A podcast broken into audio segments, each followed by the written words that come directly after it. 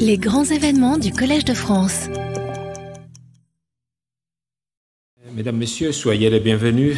Euh, le groupe d'experts intergouvernemental sur l'évolution du climat, GIEC, est le principal organe international chargé d'évaluer les changements climatiques.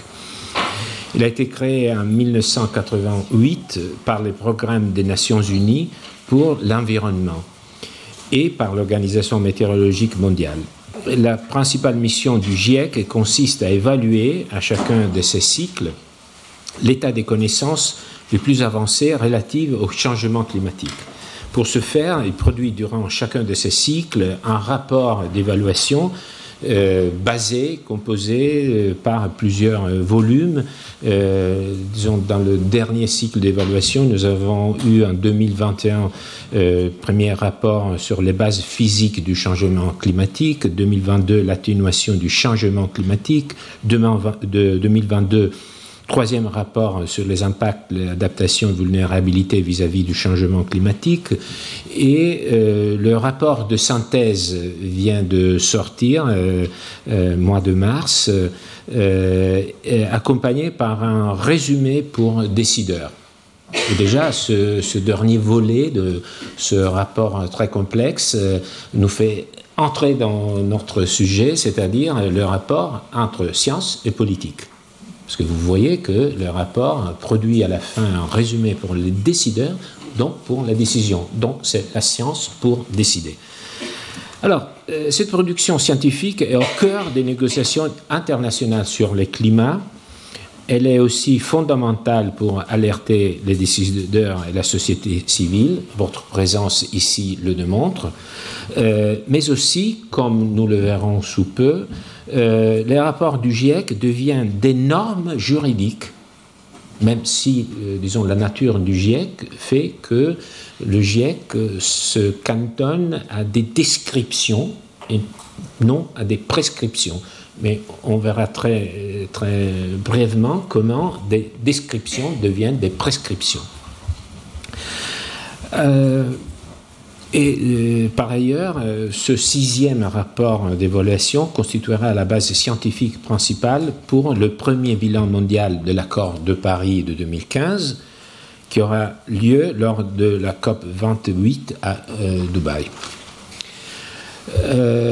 alors, moi je suis un historien du droit et, bon, mis à part l'intérêt commun que nous portons tous pour ce qui nous entoure, euh, je vous avoue que je me suis retrouvé à lire les rapports du GIEC comme je lis d'habitude euh, La République de Platon ou les traités sur les devoirs de Cicéron. Donc, on pourrait dire ce sont des utopies ou ce sont des projets de société. Ce sont des projets de société. Et donc, je me suis retrouver à les lire avec le même intérêt, même engouement. Bon, c'est pas le même style, mais quand même, euh, c'est très intéressant. Euh, et les rapports du GIEC ont aussi, comme, tout comme les traités de, philosophie, euh, le bien commun comme objectif. Donc il y a beaucoup de, liens euh, entre ce genre euh, littéraire euh, assez différent. alors commençons par dire ce que ce cycle de séminaires, de lecture ne sera pas. Il ne s'agira pas de vous proposer un résumé du contenu des rapports du GIEC on en trouve plusieurs. D'ailleurs, il y a euh, aussi justement un, résumé, et il y a un résumé du résumé. Donc, c'est n'est pas à nous de faire euh, ce travail. Euh, et notre séminaire n'en proposera pas non plus une critique a priori ni une acceptation euh, non plus, a priori, du, travail de l'œuvre du GIEC. Ce n'est pas, pas ça l'objectif de, ces lectures. D'ailleurs, euh, chacun des intervenants est complètement libre euh, de, son interprétation de, de ce cycle de, lecture. Mais au moins mon intention et l'intention de, mes collègues de l'initiative Avenir commun durable, qui est portée par un certain nombre de professeurs du Collège de, France et qui est pilotée par Jean-Marie Tarascon et qui intègre dans l'esprit du Collège de France, mais même, je pense, au vu de la complexité euh, des problèmes que nous abordons, qui intègre des scientifiques et euh, des, spécialistes, des chercheurs en sciences humaines. Donc, notre intention, et permettez de, remercier Benjamin Campèche qui a organisé ce cycle euh, avec moi, et donc c'est c'est tout un travail d'équipe. Euh, notre intention, c'est plutôt d'examiner la méthode, la méthode de production, la méthode de travail du GIEC, à la recherche des fondements de, cette production, fondaments scientifiques, bien évidemment, vous avez vu qu'il y a des volets différents, les rapports ont une inflexion différente, euh, mais aussi et surtout, pour ce qui me concerne, à la recherche des fondements idéologiques, politiques, économiques, juridiques. Nous souhaitons mettre au jour les valeurs sous-jacentes ces rapports. En deux mots, il s'agit d'une approche épistémologique et aussi d'une enquête sur la relation entre science et politique. Alors, euh, je dois dire que je vais être euh, bref dans cette introduction, mais permettez-moi de dire deux mots en plus. C'est la, le premier, la première séance, donc il faut un peu euh, peut-être déclarer, c'est déclarer, c'est prononcer. Je pense qu'il y a ici aussi un, problème euh, qui se pose par rapport à notre rapport avec le temps, le rapport que nos sociétés ont avec le temps. Pourquoi? Vous savez qu'une société se caractérise aussi par ce rapport. Dans l'Antiquité, c'est clair, c'était le passé qui comptait l'action dans le présent était déterminée largement par ce qu'on avait fait dans le passé. C'est l'autorité du passé. Après 1789, on s'est dit que c'est plutôt le futur qui est déterminant. D'où viennent euh, la foi dans le progrès, mais aussi l'idée qu'on puisse maîtriser le futur on se répète, euh, j'utilise un mot qui a été introduit par euh, François Hartog, on se dit qu'après 1989, on est dans le présentisme, c'est-à-dire le présent englobe, avale tout notre rapport au temps. On a l'impression que le passé ne nous dit rien parce que le changement est trop vite et que le futur nous échappe, se dérobe. Donc, c'est le présent, et c'est le présent euh, aussi euh, des réseaux, le présent, le présent d'une, information difficile à digérer. On, sait bien tout ça. Mais après et pendant la lecture des rapports du GIEC, euh, je me suis dit, mais il y a quelque chose qui commence à être un peu différent. Euh, euh, vous n'avez pas, l'impression qu'on nous, euh, propose beaucoup de dates boutoirs. Il y a un calendrier qui commence à être de plus en plus vertigineux. 2030, l'objectif est d'adapter les politiques de l'Union européenne en vue d'attendre moins 55% d'émissions de gaz à effet de serre. Puis, euh, on nous dit qu'en 2050, euh, on atteindra un solde d'émissions net nul,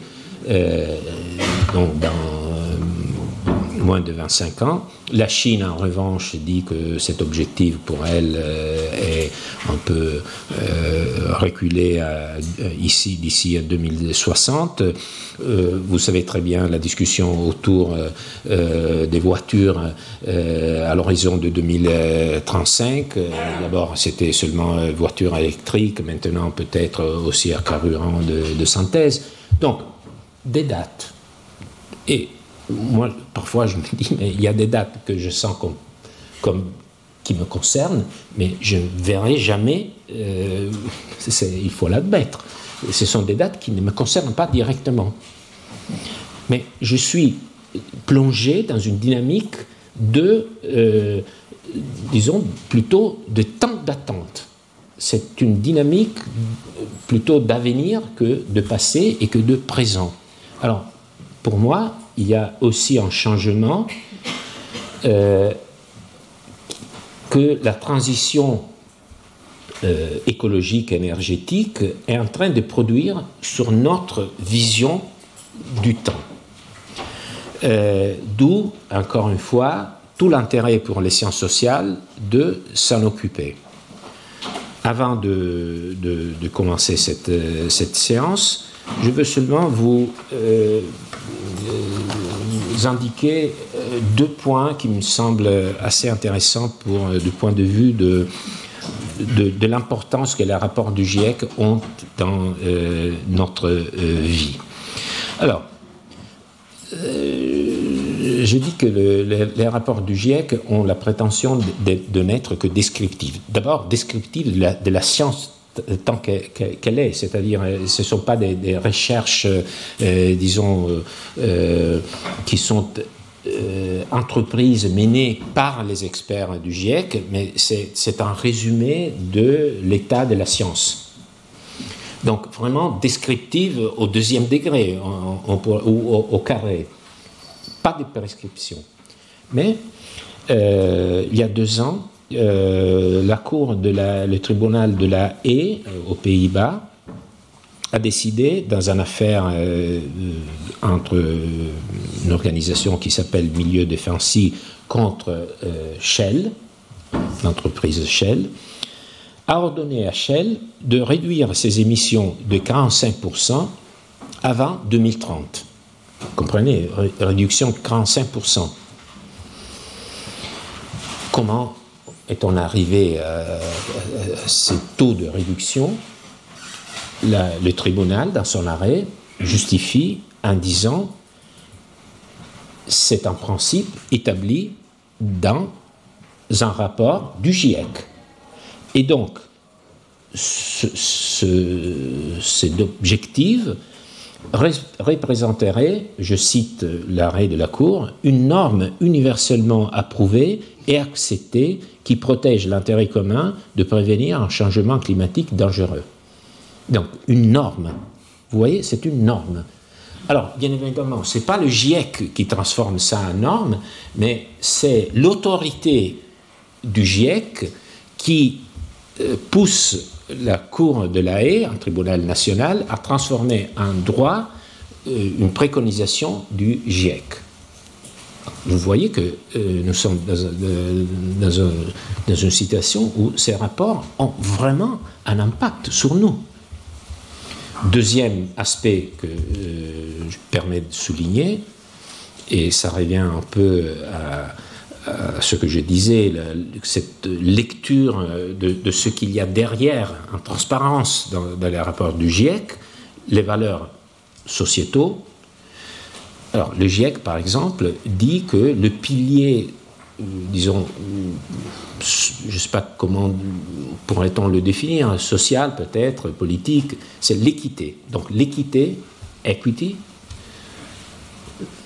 la langue du GIEC, c'est l'anglais, euh, equity, c'est le pilier de la vision euh, de la société qui permettrait d'évoluer vers une transition euh, écologique. Alors je me dis, il y a une intégration d'une valeur dans un scénario qui, qui se veut neutre politiquement. Autre chose, on retrouve très peu, si je ne me trompe pas, jamais dans le rapport de synthèse, le mot démocratie. Donc il y a des absences, des présences, il y a quelque chose qui nous interpelle du, point de vue politique. Et bien évidemment, il y a toute la question de la légitimation. Est-ce que euh, un discours qui a un impact, euh, bien évidemment, politique, quelle est sa légitimité? Est-ce qu'il n'y a pas le risque d'une dépolitisation d'une prise de décision? Donc ce sont des enjeux, à mon sens, majeurs et qui nous incitent, dans le cadre d'Avenir commun durable, de euh, lancer ici au Collège de France euh, un cycle de lecture, euh, on l'espère, pédagogique, éclairé, très, très sereine, mais surtout animé de, de, ce qui, qui fait à, la fin l'homme, c'est-à-dire un désir de connaissance et de participation. Alors, pour répondre à ces questions, nous avons invité des experts. Et euh, ce soir, euh, nous avons décidé de commencer euh, par un séminaire qui sera, qui, sera animé par Madame Carrie de Prick, qui est alors probablement la meilleure spécialiste des arrangements qui ont fait l'autorité du GIEC. Je reprends des mots qu'elle a utilisés. Euh, alors, son livre, euh, le GIEC, La voix du climat, euh, c'est le livre, je pense, actuellement le plus important pour nous informer du fonctionnement du GIEC. Alors, donc, il faut peut-être profiter de cette occasion pour montrer un peu le, dessin de, ces séances. Aujourd'hui, on commence par expliquer qu'est-ce que le, GIEC et comment il fonctionne. La démarche de Madame Depric, c'est une démarche, je n'ose pas le dire, mais presque ethnographique, parce qu'elle a aussi suivi les travaux. Donc, euh, c'est quelqu'un qui connaît euh, de l'intérieur euh, le fonctionnement et les procédures. Ensuite, le 17 avril, M. Hervé Douville va parler du premier rapport du GIEC. C'est un spécialiste qui a participé lui-même, en tant qu'auteur, à la rédaction de, ce rapport. Même chose pour M. Laurent Bopp, qui va animer le séminaire du 12 mai, qui va parler des méthodes qui sont euh, à la base de la production du deuxième euh, rapport. Et les deux séances euh, conclusives, où, et, ce sont deux séances, on voit un peu aussi l'orientation, c'est un peu le, point d'arrivée, euh, où il y a un peu de poids qui est mis sur les côtés social, juridique, politique. Ce sont deux séances animées par M. Laurent Fonbastier. Il y aura aussi la participation de euh, Mme Laurence Boisson de Chazourne, qui a été la titulaire de la chaire annuelle annuel Avenir commun durable, qui est une spécialiste euh, du droit des lots, et je dirais aussi du, droit à l'eau. Euh, je, donc, je, vous ai présenté le, dessin de, ce séminaire. Euh, maintenant, avant de lui donner la parole, je rajoute quelques mots sur euh, l'intervenante d'aujourd'hui. Euh, elle est chercheuse à l'Institut des sciences de l'environnement de l'Université de Genève.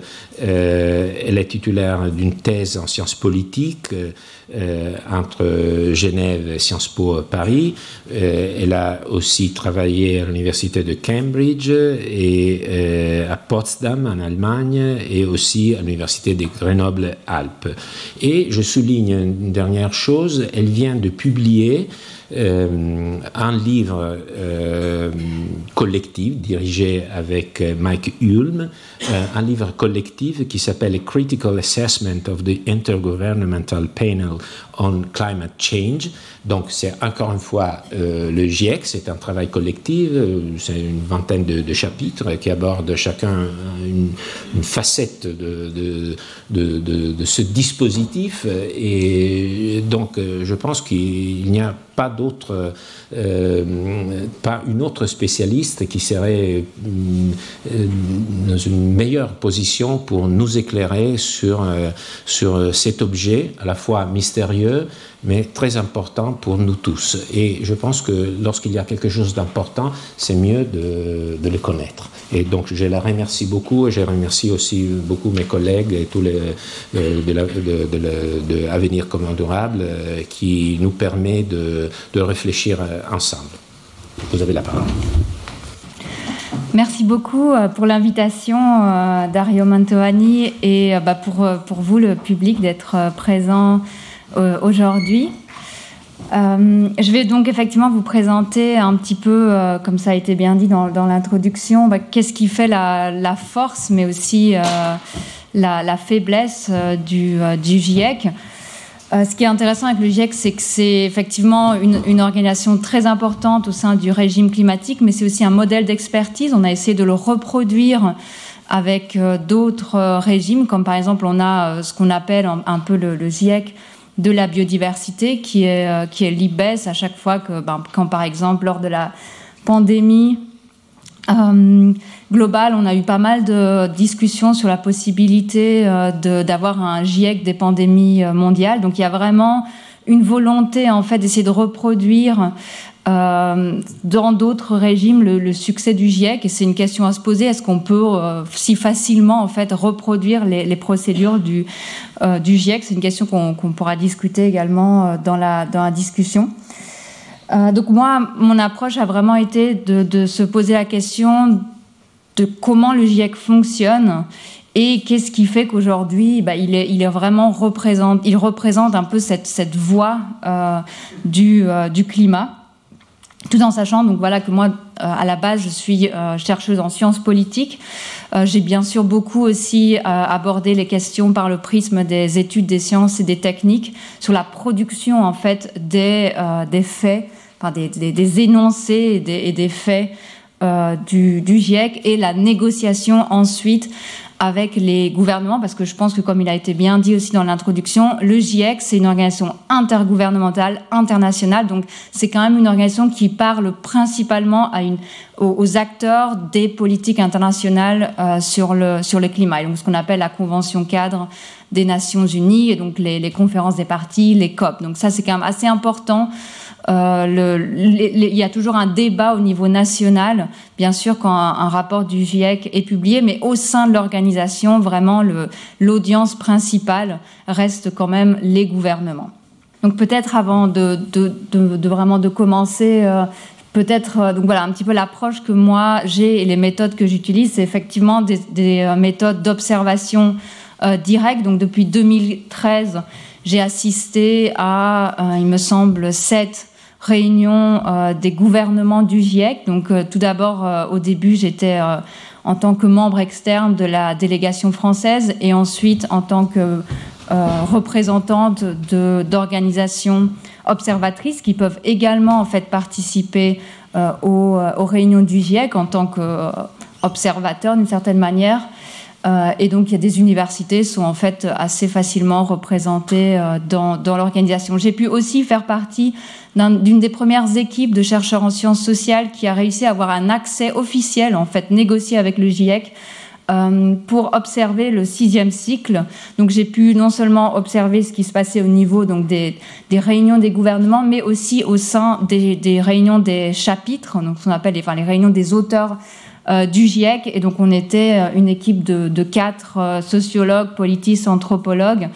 Et ça a été également une expérience assez intéressante pour le GIEC d'avoir pour la première fois en fait des chercheurs en sciences sociales qui essayaient de comprendre et d'observer ce qui se passait à, l'intérieur. Et bon, j'ai fait énormément d'entretiens également. Il y a aussi beaucoup d'archives et de, de, rapports qui existent euh, des réunions du GIEC. Donc il y, a, moyen aussi, en tout cas dans, ma thèse, je, suis parvenue à avoir un peu cette approche assez euh, longue sur les 35 ans en fait d'existence de, euh, de, cette organisation unique. Euh, deux mots donc sur mes approches euh, conceptuelles. D'un côté, je viens en fait des, sciences politiques, mais avec le prisme des, relations euh, internationales. Et donc l'idée est vraiment en fait de montrer que, comme je le disais, le GIEC c'est pas seulement des, scientifiques, c'est pas seulement une communauté épistémique comme on le, nomme souvent dans, dans la discipline, c'est aussi une organisation internationale puisqu'il y a des, des États membres qui euh, qui chapeautent en fait et, contrôlent d'une certaine manière euh, la gouvernance et euh, le travail de, l'organisation. Donc on, a vraiment des scientifiques qui travaillent dans un contexte onusien euh, qui est quand même très important et très pesant en fait sur, sur, leur, sur leur travail. C'est aussi important de noter que pour le, pour le GIEC, donc c'est pas seulement une question de produire des rapports qui seraient crédibles pour les, différents les communautés scientifiques, des, des faits, mais en fait, d'une certaine manière, c'est aussi important que ces faits soient légitimes, donc acceptés, reconnus, jugés légitimes par les, les, euh, les différents membres et pays qui participent aux, euh, aux réunions euh, du GIEC. Donc c'est pas seulement avoir les meilleurs scientifiques, c'est avoir vraiment un panel de scientifiques qui représentent les différentes perspectives épistémiques, donc disciplines, euh, sciences sociales, sciences naturelles, mais aussi les différentes perspectives et approches euh, de, des différents pays euh, et voilà différentes institutions autour dans, le monde entier. Donc voilà, c'est pas seulement par exemple des représentants des pays occidentaux. On a vraiment une volonté aussi d'intégrer la connaissance des chercheurs du sud du monde en particulier. L'approche euh, des, des, des, études des sciences et des techniques, donc des, travaux comme euh, par exemple les travaux de Sheila Jazanov, euh, de Bruno Latour, Michel Calon, a été vraiment aussi de montrer en fait que la, science et l'expertise aussi donc du, GIEC est coproduite euh, et donc elle est nécessairement hybride, négociée, qu'il y a des compromis qui sont faits euh, entre chercheurs, mais aussi entre chercheurs et euh, et délégués représentants des États membres du GIEC. Donc vraiment, moi, moi en tant que politiste, ce qui m'a beaucoup intéressé, c'est comment justement on négocie euh, les rapports du GIEC et en, principalement donc les résumés à l'intention des décideurs, qui sont vraiment les rapports qu'on lit euh, le plus euh, et qui, qui sont les plus euh, discutés, parce que les, les rapports complets, eux, font 1000 pages, et donc la plupart du temps, euh, personne n'a vraiment le temps de, de les lire euh, en profondeur. Il y a aussi un peu dans, cette, dans, dans, dans les approches des études des sciences et techniques l'idée vraiment que l'expertise, en fait, c'est la production d'un jugement. En fait, c'est des jugements euh, d'experts, mais aussi, euh, comme il a bien aussi été dit lors de l'introduction, des jugements de valeur, en fait, sur euh, le monde, sur la manière dont on devrait gouverner et euh, traiter de la question du changement climatique. Et bien sûr, ces jugements donc, sont vraiment négociés à différentes échelles au sein de l'organisation. Et finalement, donc le, voilà, l'expertise du GIEC, donc elle est, elle est située. Euh, c'est les travaux de Donna Haraway, par exemple, sur le fait que voilà, c'est vraiment important de prendre en compte le contexte dans lequel les travaux du GIEC s'insèrent, de, de, de s'intéresser aussi à, au, à aux chercheurs, en fait, aux, aux, scientifiques, de leur discipline, leur origine, pour comprendre en fait la manière dont euh, les conclusions du GIEC sont, euh, sont produites. Et quelque chose que j'ai énormément remarqué dans ce dernier cycle, aussi les questions de dynamique de groupe. On a des, euh, gens qui se connaissent pas nécessairement, qui, avec des cultures différentes, des origines différentes, des disciplines différentes, qui se retrouvent à travailler pendant 3-4 ans ensemble sans nécessairement euh, se connaître et avoir les mêmes codes pour travailler ensemble. Et donc il y a quand même une forte dimension en fait humaine, et on me, on me le rappelle très souvent, en fait, le GIEC, ça reste quand même une énorme aventure humaine. C'est des individus qui dédient une énorme partie de leur temps euh, au, euh, au GIEC. Et, euh, donc ça, ça bien sûr, ça, ça, ça doit être pris euh, en compte également dans la manière dont le GIEC travaille, fonctionne et produit ses, ses conclusions. Donc moi, ma, question euh, dans, mon ouvrage et dans, et dans ma thèse était vraiment de se poser la question de l'autorité. Donc comment, euh, moi quand j'ai commencé ma thèse en 2013, en fait, le, GIEC était, dans une position assez compliquée. Euh, puisqu'on avait eu une résurgence des, des, thèses climato-sceptiques avec ce qu'on avait appelé le Climate Gate en 2009. il y avait des erreurs en fait factuelles qui avaient été retrouvées dans le quatrième rapport du GIEC qui avait vraiment créé euh, beaucoup de critiques. Euh, et euh, donc quand j'ai commencé ma thèse, c'était un peu difficile et, pas nécessairement bien vu d'aller regarder ce qui se passait dans l'organisation parce qu'en fait il fallait préserver son autorité qui était un peu mise à mal, voilà, la, des suites des, différentes erreurs qui avaient été retrouvées et aussi la manière dont l'organisation avait assez mal géré cette question de, de, reconnaître en fait des erreurs factuelles. Euh, aujourd'hui, c'est assez différent. Euh, donc, en, voilà, en, 2023, le GIEC a, vient de publier euh, ces trois rapports, son rapport de synthèse, et on voit vraiment que l'organisation est de nouveau, enfin, est très, enfin, vraiment est très reconnue, en fait, légitime, crédible, du moins en tout cas dans les pays occidentaux. Donc, je trouve qu'on voit vraiment, en fait, une position assez différente euh, de, quand j'avais commencé mes travaux avec une organisation très forte. Euh, et euh, une, voix, en fait, on n'a on a jamais autant parlé des rapports du GIEC. on a parlé de, la publication de chaque rapport du GIEC. Bien sûr, la tension a été différente en fonction des rapports, en fonction des événements aussi. mais quand même, on a, il y a quand même eu une forte attention, en fait, au, une forte attention vers les, envers les rapports du, du GIEC. Donc moi, je vais un peu vous, expliquer euh, brièvement les, trois arrangements, les, processus en fait qui, selon euh, mes travaux, font que l'organisation est devenue cette organisation de référence. Euh, et je vais en particulier me focaliser sur sur, deux, je vais, je vais, bien sûr tous les aborder, mais je, vais pas mal parler de cette question de la procéduralisation, donc comment est-ce qu'on écrit un rapport du GIEC, et aussi donc comment on négocie les résumés à l'intention des décideurs. Tout d'abord, comme il a déjà été dit, le, GIEC, c'est quand même une, organisation qui, date, qui a été créée en 1988, euh, à l'issue d'une mise à l'agenda par des scientifiques et des organisations internationales, dont le PNUE et l'OMM, euh, de, la, menace euh, climatique.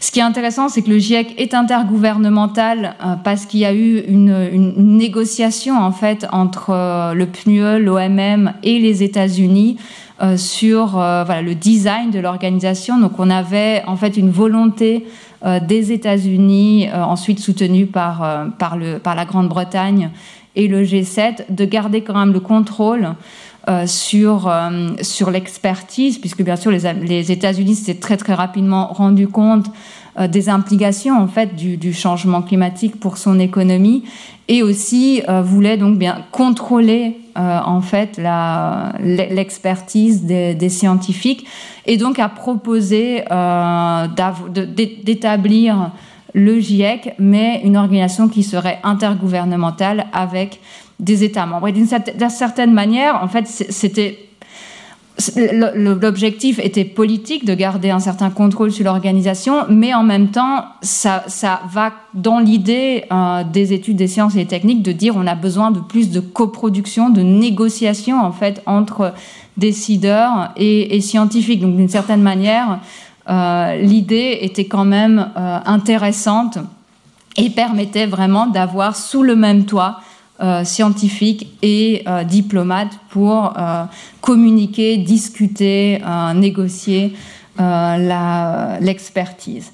Donc le GIEC vraiment a été établi dans un contexte déjà très politique où le changement climatique a été très très vite euh, politisé, mais l'idée était de se dire bon bah si on va établir le GIEC, on va établir une organisation qui va se mettre d'accord sur les faits.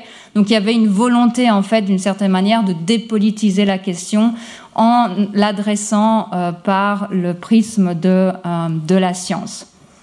Donc le GIEC, il fait un peu ce lien. Euh, donc là, vous, pouvez voir, euh, donc il fait le lien entre d'un côté les grands programmes internationaux de recherche, mais aussi nationaux. Donc vraiment tout, le travail des, communautés scientifiques euh, sur sur le climat, et de l'autre côté les négociations internationales au sein donc de la Convention cadre des Nations Unies pour l'environnement et les donc la, la CNUC et et les COP. Et donc le, GIEC donc a cette, cette ce qu'on appelle l'assemblée plénière euh, avec les, représentants des, euh, des, États membres qui se réunissent tous les tous les ans plus ou moins et ça dépend bien sûr en fonction un peu du, programme de travail de l'organisation. Euh, le travail d'organisation ensuite chapeauté par des par ce qu'on appelle les membres du bureau. Des gens comme par exemple Valérie Masson-Delmotte en France qui, qui a co-présidé le groupe 1 euh, du, du, GIEC. Vous devez aussi bien sûr donc tous les connaître, mais juste rapidement. Donc le, GIEC a trois groupes de travail. On a souvent, on a beaucoup entendu parler du groupe 1, euh, donc qui est sur les questions des euh, éléments physiques, des bases physiques du, changement climatique. Donc c'est là qu'on retrouve la, plupart des, climatologues. On a le groupe 2 qui est sur les questions des, impacts, de la vulnérabilité, de l'adaptation au changement climatique, donc un des piliers en fait de, la lutte contre le changement climatique, l'adaptation. Et le troisième euh, qui est sur la question de, l'atténuation, mitigation, euh, donc la question de la réduction des émissions de gaz à effet de serre.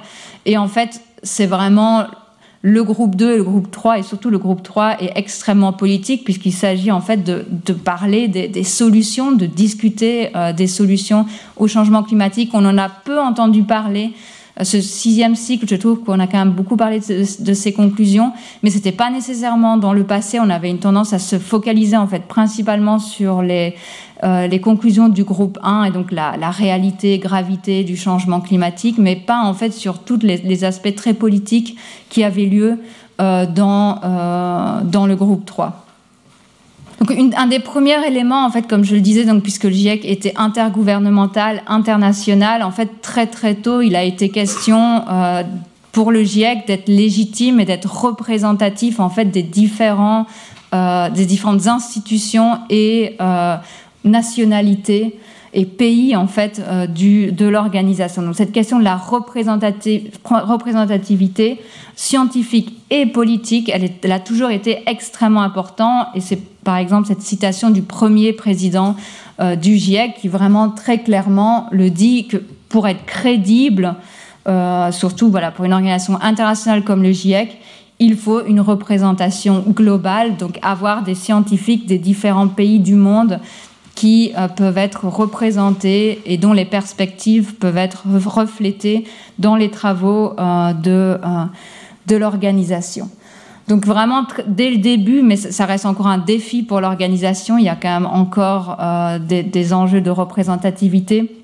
Donc il ne s'agit pas seulement d'avoir les meilleurs scientifiques, parce qu'une certaine manière, si on choisissait les meilleurs scientifiques qui ont le plus de financement, qui, qui publient le plus, on irait directement assez rapidement vers des chercheurs qui sont localisés dans les pays euh, développés, enfin occidentaux.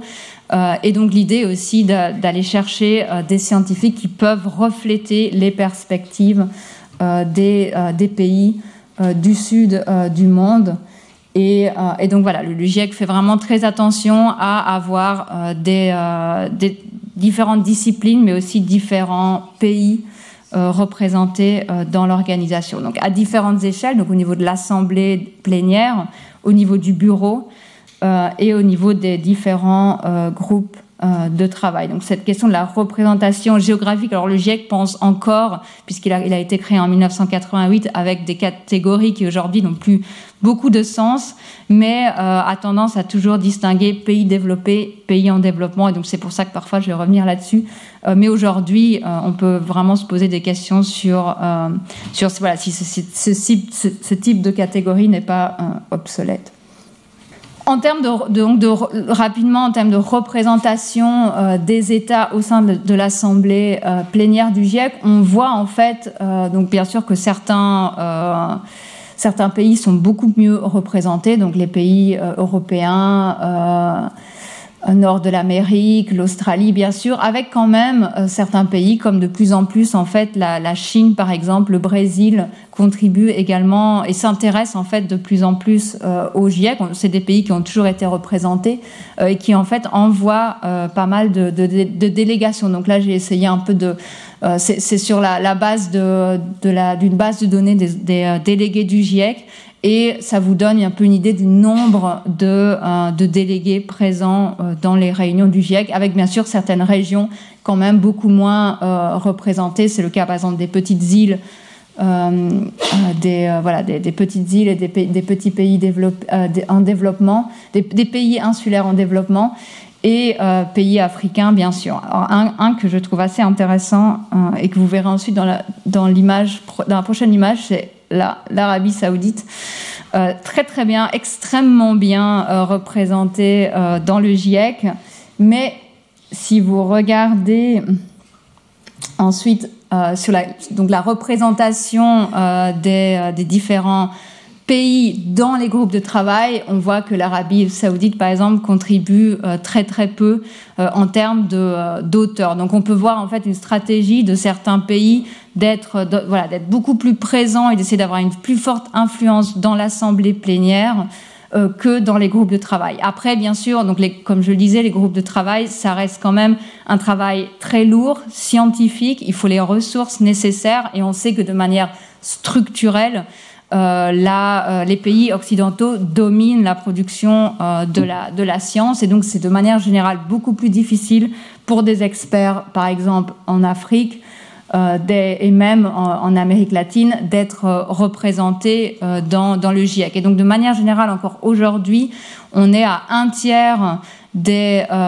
experts du GIEC qui sont dans des institutions des pays donc, en développement et euh, les deux autres tiers qui viennent des pays euh, industrialisés. Donc il y a quand même une forte asymétrie euh, au sein des groupes de travail et donc qui explique d'une certaine manière la volonté ensuite d'être beaucoup mieux représenté dans l'assemblée plénière et de pouvoir avoir son mot à dire je ne vais pas aller nécessairement euh, en détail, mais un, donc, un des aspects aussi, donc c'est euh, bien sûr la représentativité scientifique, euh, politique, mais aussi la représentativité scientifique. Et là, il y a aussi des enjeux, bien sûr, avec le GIEC étant quand même pendant longtemps été dominé par les sciences naturelles et les ingénieurs et les économistes quand, au sein des sciences sociales.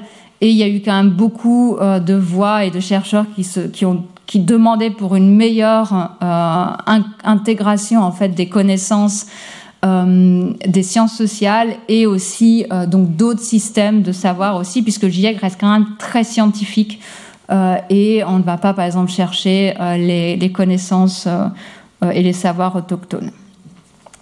Donc le deuxième arrangement qui fait vraiment la, la, force du GIEC, c'est en fait cette énorme procéduralisation. C'est devenu un, un processus extrêmement euh, lourd, tellement lourd que certains auteurs en fait se demandent vraiment s'ils vont continuer à participer euh, aux travaux de l'organisation parce que je l'ai pas mentionné mais les auteurs travaillent sur une base volontaire donc ils sont pas du tout rémunérés pour euh, pour leurs travaux et ils font en fait ce travail en plus de des activités qu'ils ont au sein de leurs propres institutions donc ça veut dire en fait souvent sacrifier leur vie, leur, leur travail euh, leurs activités professionnelles et parfois également leur, euh, leur vie personnelle pour pouvoir participer euh, au, au, GIEC.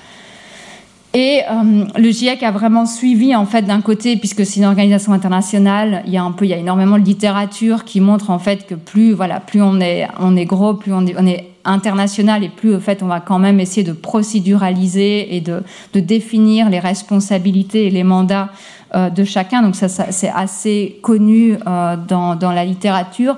Mais il y a aussi une, volonté, en fait, quand, et ça a été longtemps, et c'est encore le cas du, du, du, climat et de, toute expertise, puisqu'il y a quand même un fort élément euh, d'incertitude et de controverse, la, procéduralisation jouait vraiment un rôle pour essayer, en fait, de cadrer euh, et d'objectiviser d'une certaine manière euh, le travail euh, du GIEC. Et donc c'est ce qu'on appelle en fait l'objectivité mécanique et le besoin en fait finalement de faire beaucoup plus attention aux procédures et moins euh, au, contenu puisque l'idée est vraiment d'avoir un processus extrêmement solide pour pouvoir, voilà, pour pouvoir finalement avoir cette crédibilité que l'organisation a.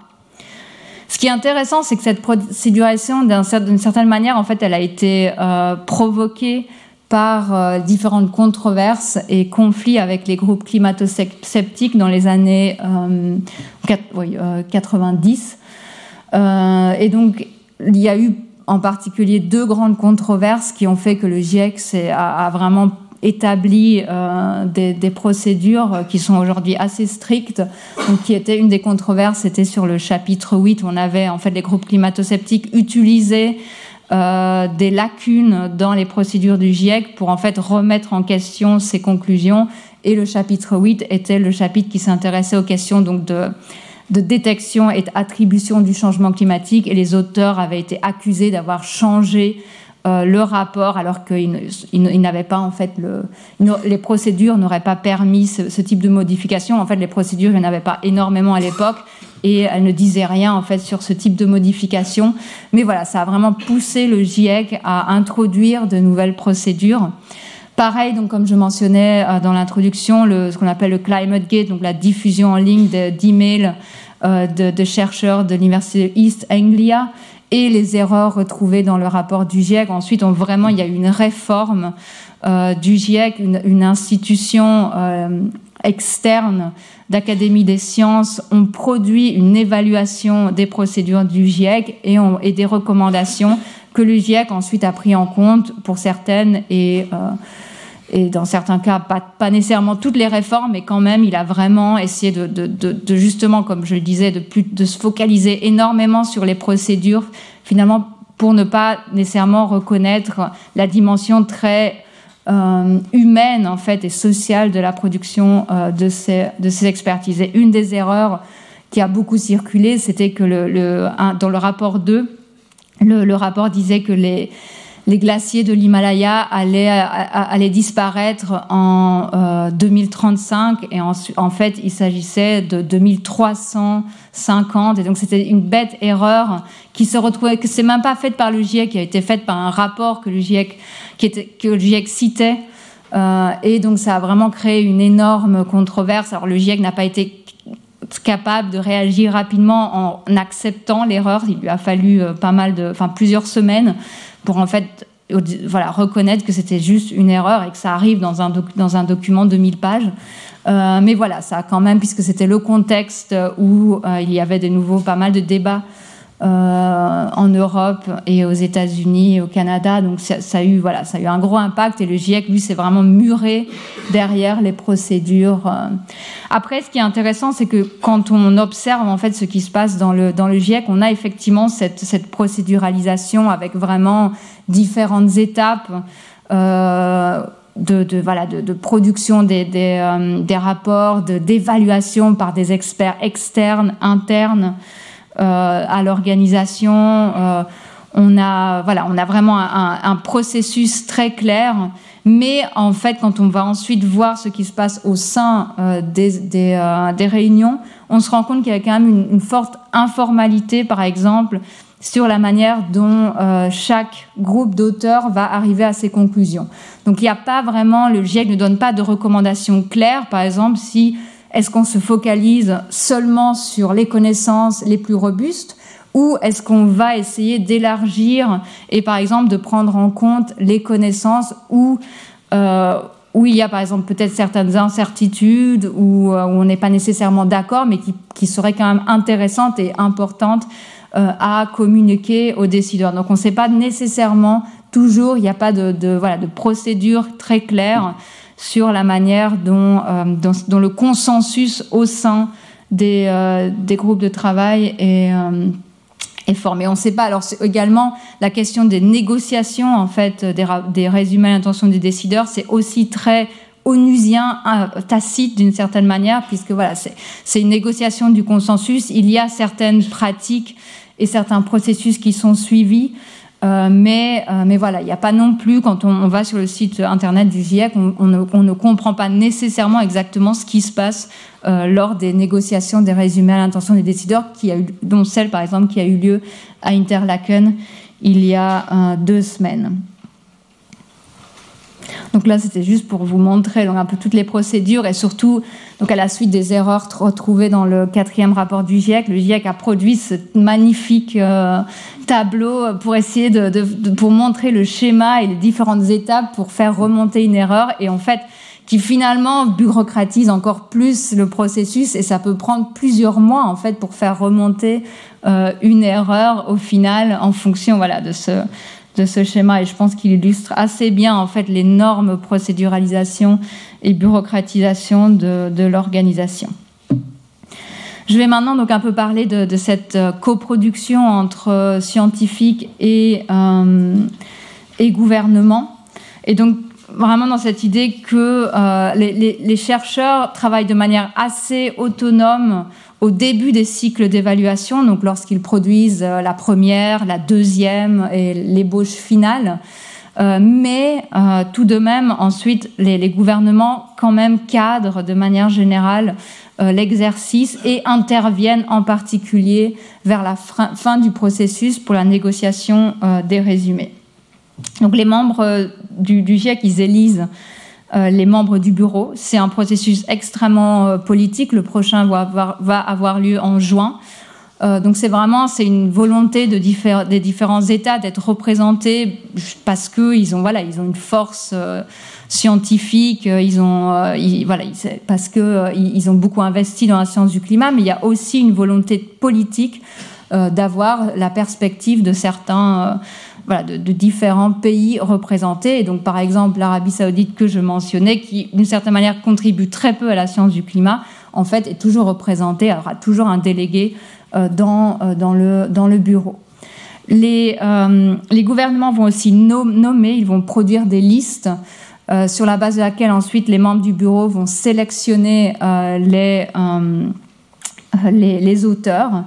Ils vont commenter euh, les différentes ébauches et surtout les résumés à l'intention des décideurs. Et finalement, ils vont approuver ligne par ligne les, euh, les résumés. Ce qui est intéressant, c'est que les gouvernements, ils approuvent aussi déjà en amont euh, les grandes lignes du rapport. Alors ça, c'est, les, les, auteurs ont quand même une marge de manœuvre, en fait, ensuite dans la manière dont ils vont interpréter et écrire les rapports, mais quand même le cadre en fait reste euh, négocié euh, par, euh, par les, les gouvernements. Donc les, les, gouvernements peuvent en fait vouloir insérer certains concepts ou vouloir retirer certains concepts qui seraient considérés comme politiques ou qui pourraient remettre en question certains de leurs de leurs positions. Et donc, il y a quand même aussi déjà à ce niveau-là une idée de cadrage où on va plutôt aller vers des aspects techniques ou des aspects plus politiques. Et donc, à ce niveau-là, déjà des éléments en fait de dépolitisation euh, peuvent avoir lieu, mais tout en sachant qu'ensuite la manière dont les auteurs vont se saisir des plans euh, peut, euh, peut permettre en fait une certaine flexibilité. Et donc, vous pouvez vraiment voir, c'est négocié. Ça, c'était à Paris en 2020, et c'est vraiment négocié ligne par ligne. Et ensuite, les auteurs doivent prendre en compte euh, la plupart de, euh, ces points euh, et peuvent avoir des commentaires s'ils décident, par exemple, de supprimer un des enjeux en disant, bah non, en fait, on, aimerait bien plutôt aller dans cette direction. Donc, il y a quand même un, enjeu de déjà cadrer, d'une certaine manière, le mandat des rapports du GIEC. Là où ça se passe, euh, vraiment voilà, où il y a vraiment une vraie négociation et coproduction. Et là, vous pouvez voir en fait comment, ça fonctionne. On a vraiment un travail euh, ligne par ligne euh, en, track change avec les, les, auteurs. Et donc, on dit souvent, donc c'est en dialogue avec les auteurs. Donc, les auteurs sont présents, ils sont sur le podium, ils, ils, ils ils prennent en compte les différents commentaires, ils répondent aux différents commentaires. Euh, rien, voilà, rien ne peut être modifié d'une certaine manière sans l'accord euh, des auteurs, mais en même temps, ce qui se passe en fait finalement dans les résumés à l'intention des décideurs, c'est moins l'enjeu des, connaissances, des conclusions, mais la manière de les cadrer, la manière de les formuliser, les mots qu'on va utiliser, les mots qu'on ne va pas utiliser. Et donc là, c'est beaucoup plus difficile pour les auteurs d'avoir d'une certaine manière le dernier mot. Alors la, voilà, l'enjeu, la connaissance, elle sera toujours là, mais la manière dont elle sera présentée peut être vraiment très différente.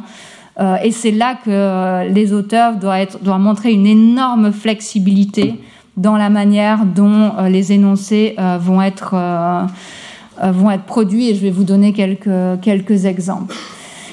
Ils n'ont aussi pas euh, le dernier mot quand il y a des conflits euh, beaucoup trop forts entre certains gouvernements.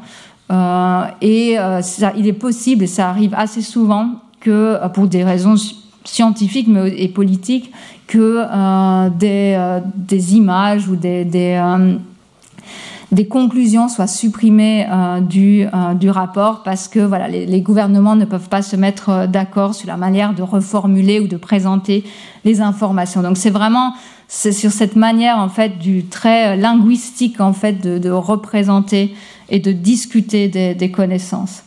Donc dans le dans le passé, donc dans, dans les années 90-2000, l'enjeu était vraiment, il y avait énormément de controverses avec des pays comme les États-Unis, l'Arabie saoudite, qui sont très très bien euh, dans, dans, ses ouvrages sur en fait des questions d'introduire des incertitudes sur la réalité euh, du changement climatique. Et là, de nouveau, on trouvait des, des, compromis dans les, dans les mots qui allaient ou non refléter en fait les, les incertitudes.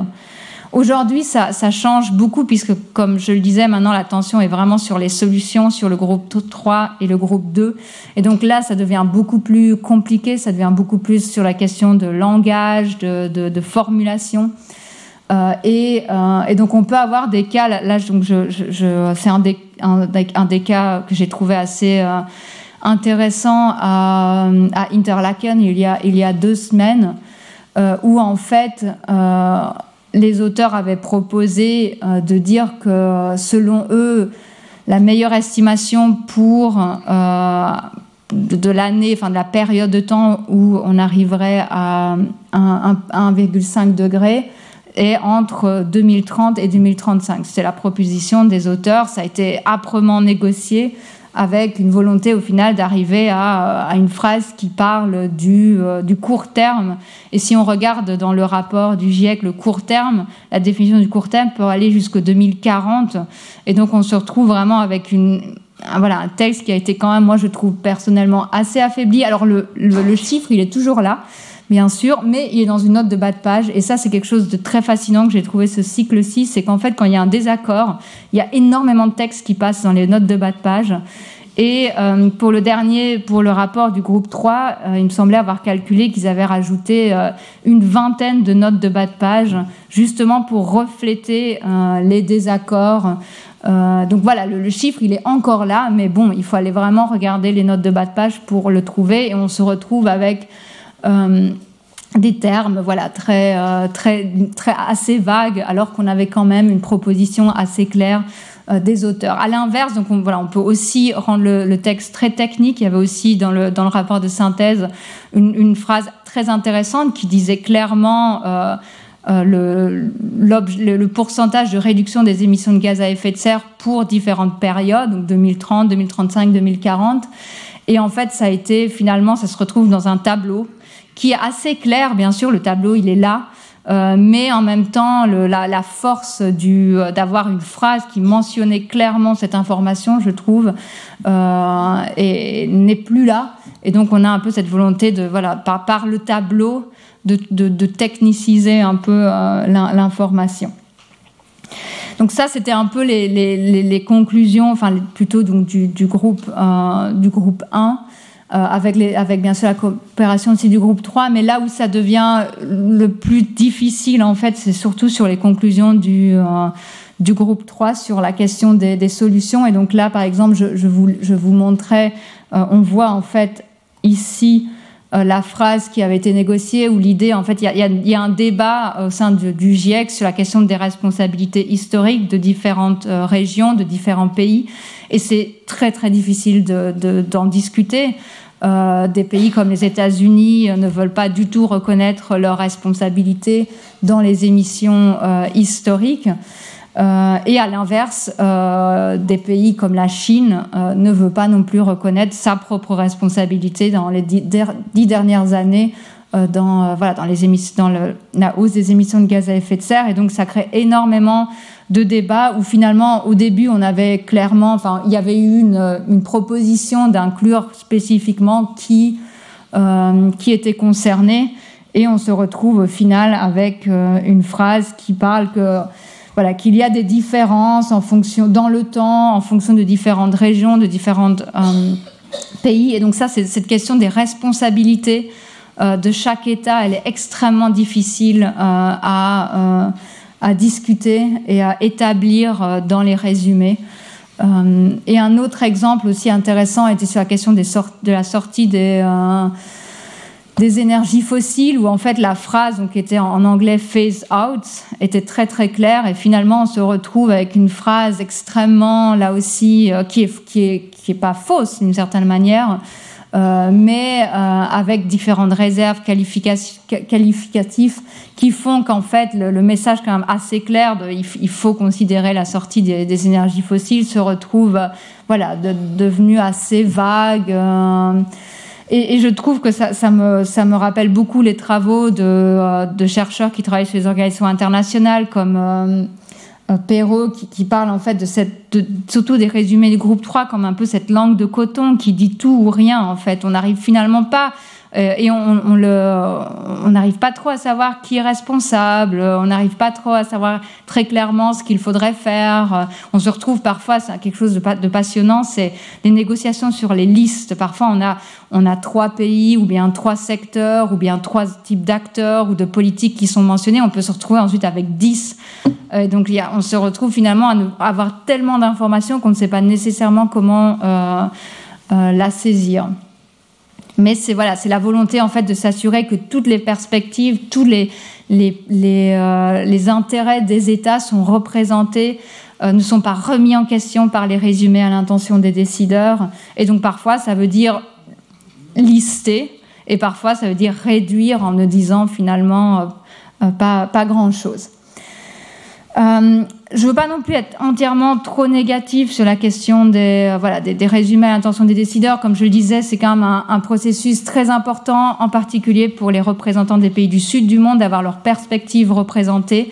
Et là, par exemple, à Interlaken, ils se sont énormément mobilisés pour avoir les questions d'équité représentées, les questions de responsabilité historique qui sont clairement, je pense qu'il n'y a pas d'autre mot, niées par des États comme, euh, comme les États-Unis euh, qui ont décidé de faire, voilà, de faire la, guerre totale à, la question des responsabilités historiques. Et donc, il y a quand même eu une volonté, et finalement, les, les, euh, euh, les, certains pays ont obtenu une mention quand même des questions d'équité internationale et aussi des questions de financement, puisque, bon, euh, voilà, bien sûr, il y, a, y a, y, a, des questions de compensation pour les, les euh, émissions historiques, et bien sûr, et on sait en fait que les, le financement n'est pas à la hauteur, il y a quand même une, forte, un, tout un paragraphe finalement qui a été euh, intégré. Ce que je pense que quand même, ce qui est important à dire, donc et par rapport à tous ces exemples que je vous donnais, que je vous ai donnés, c'est vraiment cette, le fait que, que, ces résumés et cette négociation, elle est extrêmement étroitement liée aux négociations internationales. Euh, sur le climat. Donc c'est vraiment, euh, et, et, je trouve que ça, ça, le devient de plus en plus. Euh, J'ai parfois eu vraiment l'impression que les négociations, c'était un peu les, les négociations qu'on voit parfois au COP euh, sur le mot. Euh, je trouve aussi qu'il y a vraiment, voilà, sur cette question des, phrases euh, qui disparaissent et qu'on retrouve ensuite dans des tableaux. Je pense qu'il y a une, certains délégués sont des, euh, juristes qui en fait ont une lecture légale et qui voient un document qui potentiellement pourrait être contraignant. Et comme on le voit, effectivement, ces rapports sont de plus en plus utilisés ensuite dans les contentieux climatiques. Ils sont utilisés au sein de la Convention cadre. Et donc, voilà, surtout de nouveau sur, les questions, je pense, de politique climatique, adaptation, euh, atténuation, il y a vraiment une volonté en fait de contrôler euh, de plus en plus le message.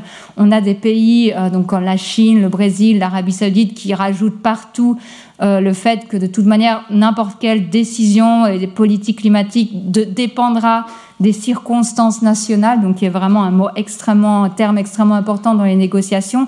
Et si vous regardez le rapport du groupe 3, cette question des, circonstances nationales est, mentionnée énormément de fois, justement pour rappeler qu'au final, cette transition climatique, elle se fera en fonction des capacités et de la politique climatique des États et elle ne sera pas imposée par le haut, par, par les COP et par le, les négociations internationales. Je vais regarder l'heure. Euh, je vais donc le dernier arrangement que je vais mentionner assez assez rapidement. Donc c'est cette question euh, de, de, la mise en scène en fait de, de l'autorité du GIEC. Avant le, le GIEC, c'est pour ça je pense qu'il a été très surpris par les erreurs qui avaient été retrouvées dans son rapport. Il ne pensait pas nécessairement sa communication comme celle d'une institution. C'était un peu aux auteurs en fait de, de défendre leurs euh, leurs travaux et euh, le GIEC n'intervenait pas. Et donc, quand euh, il a été, euh, voilà, quand il a été attaqué euh, dans les années 2009, il y a quand même eu un peu un retournement de situation. Le GIEC s'est quand même dit qu'il fallait que lui-même, en fait, commence à penser sa communication, qu'il est un expert des communications au sein de, de, du secrétariat.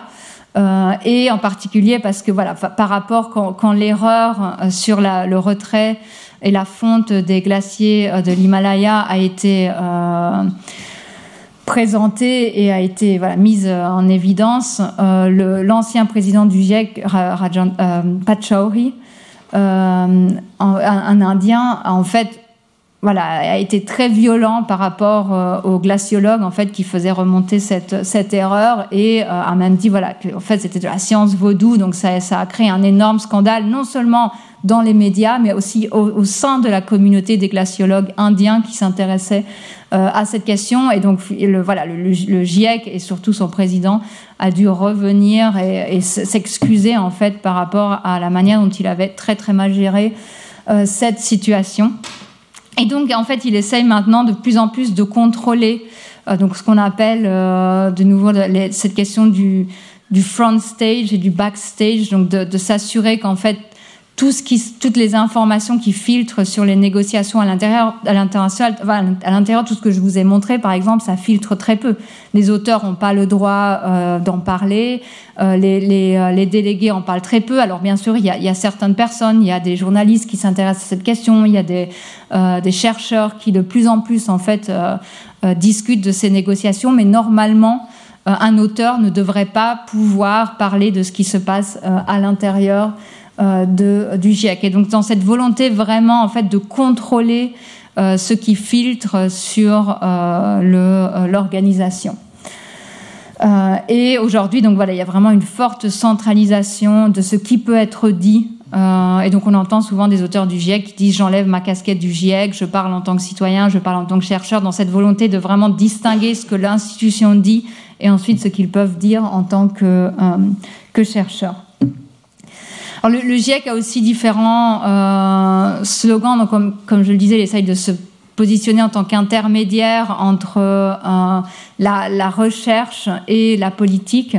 Et dit, par exemple, euh, qu'il ne mène pas de, recherche. Et donc, c'est vrai que le, GIEC ne finance pas aujourd'hui en tout cas des programmes de recherche, mais en même temps il structure énormément la manière dont la science est produite et surtout la science du climat avec vraiment des, chercheurs qui, et des, programmes, des consortiums qui calquent leur, euh, leurs recherches par rapport aux, euh, aux travaux du GIEC pour s'assurer que leurs publications sont prises en compte dans le dernier euh, rapport euh, du GIEC. Donc il y a quand même une forte orchestration, en fait, que ce soit pour le groupe 1, le groupe 2 ou le groupe 3, euh, de la recherche autour des questions mentionnées dans les rapports du GIEC. Il y a toujours aussi dans les rapports des, sections où euh, les lacunes euh, dans la recherche sont mentionnées par les auteurs et ça permet ensuite de, postuler et de candidater pour des fonds et de, la recherche pour justement continuer à réduire les incertitudes identifiées par l'organisation. Donc c'est vraiment pas deux processus complètement séparés, il y a vraiment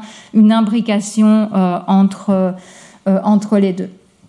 Le GIEC dit aussi donc euh, qu'il est, euh, est neutre, hein, qu'il ne dit pas au gouvernement ce qu'il devrait faire, hein, qu'il n'est pas prescriptif. Là, de nouveau, euh, la, la frontière, elle est assez floue euh, entre bah, description et prescription, comme il a été mentionné.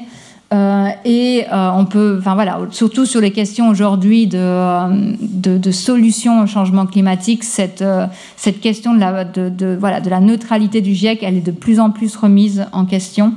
Et par exemple, un exemple, un, un gros débat qu'il y a aujourd'hui au sein du GIEC. Donc, on parlait effectivement de de, d'aller de, beaucoup parler du futur. Et c'est vrai que le, GIEC est obsédé par le futur donc refuse par exemple enfin certains certains gouvernements veulent pas parler du passé des erreurs du passé mais par contre euh, obsession enfin vraiment pour pour le futur. Et donc le GIEC produit ce qu'on appelle le groupe 3 en tout cas produit des scénarios et des trajectoires en fait euh, pour là en l'occurrence c'était pour rester euh, sous le seuil de des 1.5 et euh, donc le GIEC proposait quatre types de trajectoires en fonction, donc vous pouvez voir, de la courbe et donc d'objectifs de, réduction des émissions de gaz à effet de serre.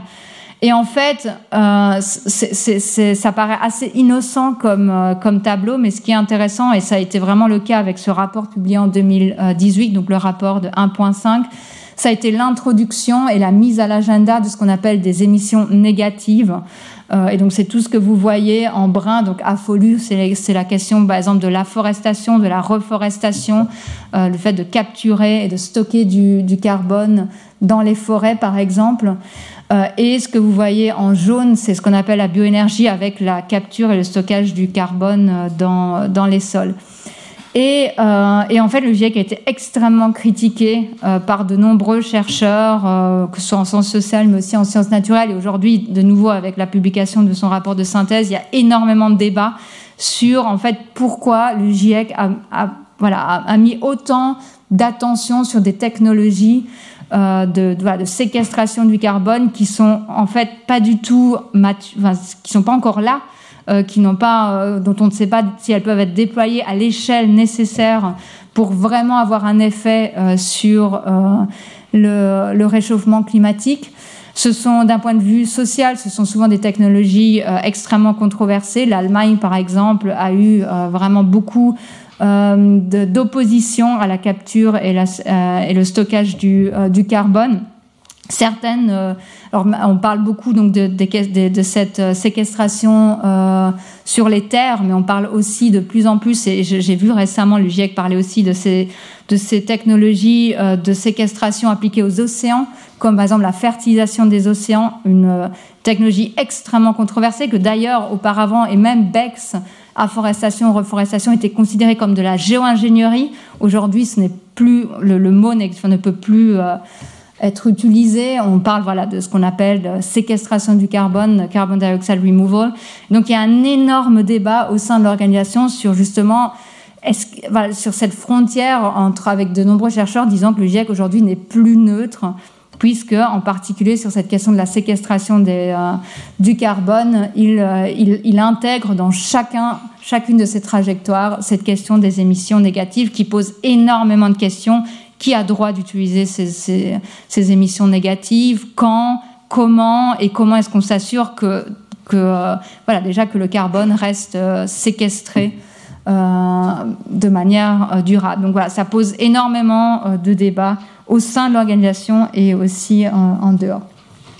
Pour, pour conclure, donc un peu qu'est-ce que va devenir en fait, quelles sont les prochaines les, prochaines questions euh, pour, le, GIEC. Alors, je pense que c'est quand même un point, euh, c'est un moment assez important pour l'organisation, puisque on est, et tout le monde le disait, c'est un peu le dernier rapport. Euh, c'est un rapport crucial pour cette décennie parce que potentiellement, si, le, GIEC continue comme il produit ses rapports tous les 5, 6, 7 ans, potentiellement, ce sera déjà trop tard, par exemple, pour limiter les émissions de gaz à effet de serre et le réchauffement à 1,5. Donc c'est vraiment important que le GIEC se pose la question de, est-ce qu'il va, est qu'il va continuer de cette manière? Est-ce qu'il va continuer à produire des, rapports tous les six ans? Est-ce qu'il va plutôt se focaliser sur des rapports spéciaux qui répondent à des questions spécifiques qui peuvent être produits en l'espace de deux ans? Est-ce qu'on a même encore besoin euh, du, euh, du GIEC euh, on a, voilà, est-ce qu'on a besoin d'évaluation globale ou est-ce qu'on n'aurait pas plus besoin d'évaluation régionale, euh, d'évaluation locale, là où en fait finalement c'est là que ça se passe de plus en plus avec l'accord de Paris. De toute manière, ça a été acté. Euh, la transition, elle se fera au niveau national, elle sera déterminée au niveau national. Donc, est-ce qu'on a encore besoin finalement d'évaluation euh, globale? Euh, la question, bien sûr, donc aussi des, sciences sociales, euh, quelle est la place euh, des sciences sociales dans, dans, dans, l'analyse en fait de l'inaction, parce qu'en fait le, GIEC donne énormément d'outils. C'est un peu ce que euh, le secrétaire général du euh, euh, le, oui, secrétaire général des Nations Unies, Antonio Guterres, a dit. Le, rapport de synthèse, c'est un outil pour la transition, mais en fait, il ne nous dit pas, il ne nous dit aucune information sur pourquoi on, est, on en est arrivé là. D'un point de vue politique, effectivement, la question de démocratie n'est pas mentionnée, les questions de politique, de rapport de force, d'intérêts euh, divergents, cette question très politique en fait de, du changement climatique, elle n'est pas du tout mentionnée. Euh, ça va vraiment de nouveau vers le futur, qu'est-ce qu'on peut faire, et on n'analyse pas en fait ce qu'on n'a pas fait. Euh, et donc ça pose en fait de, de nombreuses questions. D'un côté parce que le GIEC est intergouvernemental, mais aussi parce que les sciences sociales, voilà, qui analysent l'inaction euh, et la production des politiques euh, climatiques n'ont pas non plus été bien euh, reflétées dans, les rapports la question voilà, aussi de comment faire, comment avoir une meilleure participation des pays du sud du monde et même aussi de, de, générations en fait plus jeunes, puisqu'on sait qu'aussi pour participer au GIEC, il faut avoir une carrière déjà assez développée. Euh, et euh, donc il y a aussi un enjeu de prendre en compte les approches euh, voilà, des délégués, mais aussi des, jeunes, des jeunes chercheurs dans l'organisation. Et voilà, je vais, m'arrêter là sur ça. Conclut un petit peu les grandes questions que j'ai, que j'ai évoquées. Et merci beaucoup pour votre attention. Retrouvez tous les contenus du Collège de France sur www.colège-2-france.fr.